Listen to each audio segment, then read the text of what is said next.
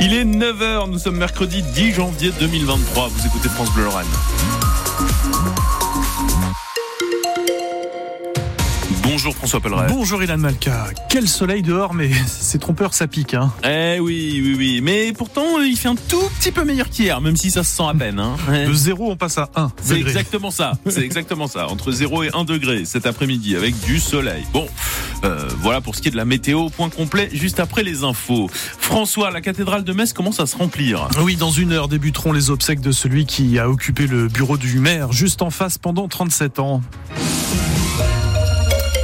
Jean-Marie Roche, décédé vendredi dernier à l'âge de 94 ans, un maire apprécié, c'est ce qu'on lit euh, en long et en large sur les réseaux sociaux, c'est ce qui ressort des reportages depuis vendredi également. Même s'il était un personnage avec un caractère bien trempé, n'est-ce pas Vianney Huguenot? Vous êtes journaliste chroniqueur et vous avez écrit justement un portrait de Jean-Marie Roche. Oui, oui, oui, il avait, des coups de colère. Euh, c'était quelqu'un, comme dit Gaëtan Avanzato, que j'ai interviewé, l'historien, qui dit qu'il pouvait même parfois se montrer brutal. C'était quelqu'un de respectueux, notamment avec le personnel euh, communal. Et puis Michel Fèvre, euh, son, qui, a été plus que son premier adjoint à l'urbanisme, qui a été un ami très proche, c'est le dernier qui l'a vu avant sa mort il y a quelques jours. Michel Fèvre disait, quand il y avait la confiance, quand il y avait une amitié chez Jean-Marie Rouge, c'était quelqu'un qui, qui se montrait extrêmement affectueux, qui était très fidèle en amitié. Voilà, donc c'était un personnage euh, finalement très attachant, euh, Jean-Marie Roche, hein, beaucoup plus qu'une bête politique. L'entretien complet de Vianney Huguenot, journaliste chroniqueur avec Bastien Munch, est en réécoute sur francebleu.fr en attendant le début des funérailles en la cathédrale de Metz à 10h. Un acteur et réalisateur bien connu dans le cinéma, originaire de Forbach, se retrouve visé par une plainte pour viol. Samuel Tess est accusé d'avoir violé un technicien de son équipe sur le film qu'il réalisait à Metz et à Reims l'été dernier, je le jure. Les faits reprochés remontent au 30 juin. Samuel Tess s'est fait connaître en 2014 avec Party Girl, récompensé à Cannes au festival. Il est à l'affiche en ce moment en tant qu'acteur de la dernière Palme d'Or, Anatomie d'une chute. Le Vosgien Sébastien Raoult connaît depuis hier soir son sort aux États-Unis. La justice américaine le menace, de lui infliger 116 ans de prison pour piratage informatique.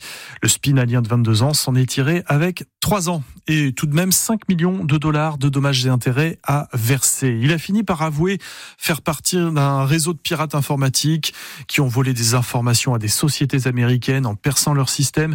Ils ont également pratiqué la demande de rançon. C'est au Maroc que ces pratiques ont cessé lorsqu'il a été arrêté à l'aéroport. Euh, bah, il a fait quasiment deux ans de prison là-bas avant d'être extradé aux États-Unis.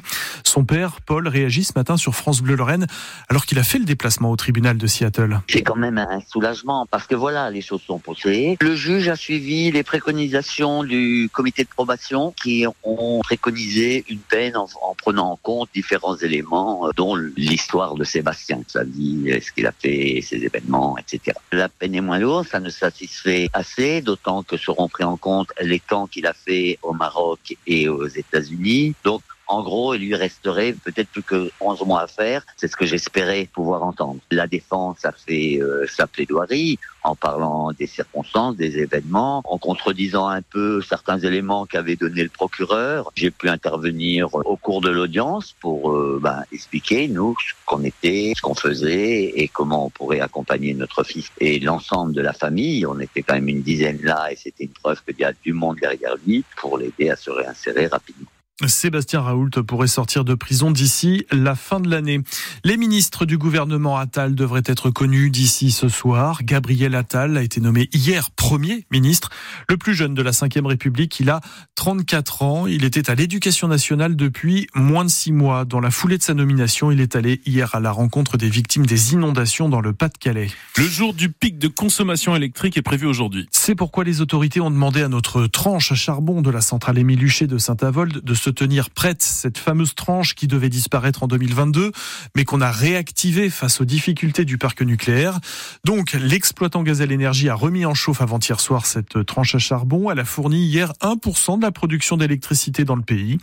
Euh, la centrale dispose d'un stock de 300 000 tonnes de charbon. C'est moitié moins que ce qu'elle brûlait chaque hiver auparavant.